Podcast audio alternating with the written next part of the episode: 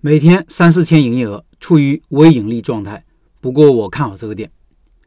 我发现去年、今年是米粉这个品类的爆发年，周围开了好多家米粉店，湖南的米粉、桂林的米粉、云南的米线都来了。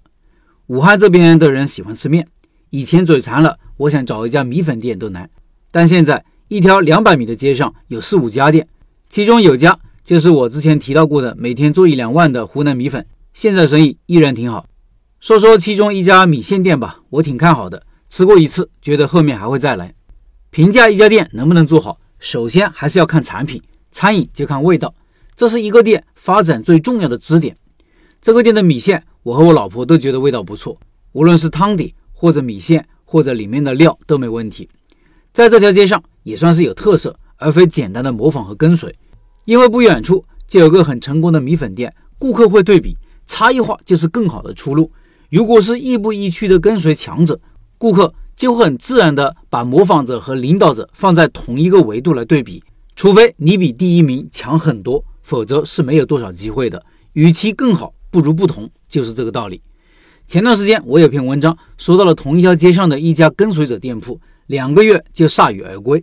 老板希望差异化，也努力了，但是他的差异化过于微小，顾客貌似也不在乎，强调自己的米粉是现做的，码子是现炒的，实际上。米粉是否现做，顾客并不在意，也吃不出差别。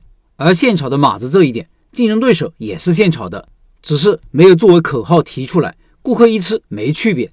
这种微小的差异化顿时就失效了。有些人开店把选址放在第一位，有些人觉得营销是第一位，有些人觉得模式第一位等等。而我始终认为产品是第一位的。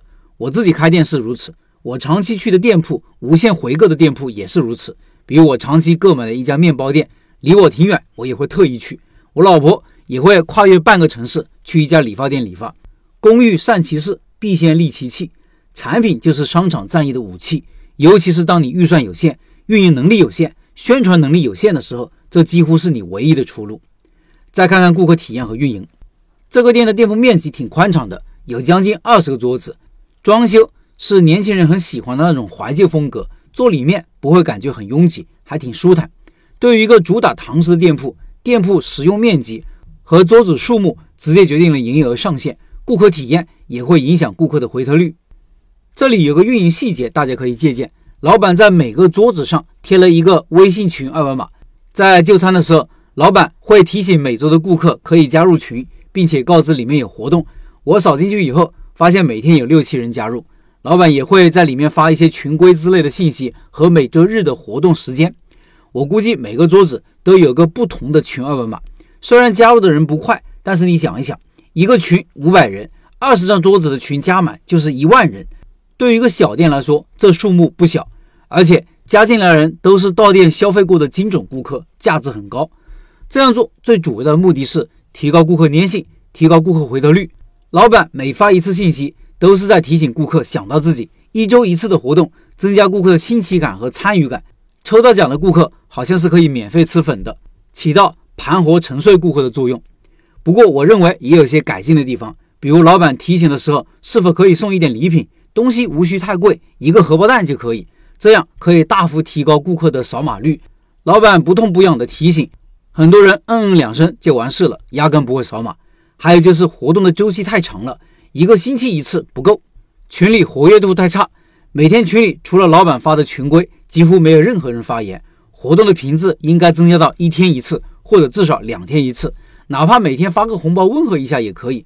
新店频次要高一些，以后可以慢慢减少。还有一点就是老板的装修投入，虽然有六七十平米，看起来也不错，但是投入估计就三四万。墙面刷了一下，然后喷一些简单的口号，吊顶都是那种最廉价的板子。因为是怀旧风格，看上去也不违和，感觉不廉价。他隔壁有个店，装修了两个多月，做了各种造型，费用起码翻个四五倍。算了一下，这个店现在营业额大约三四千，不过因为房租高，现在应该是微盈利的状态。但外卖还没上，宣传也没有大张旗鼓的搞。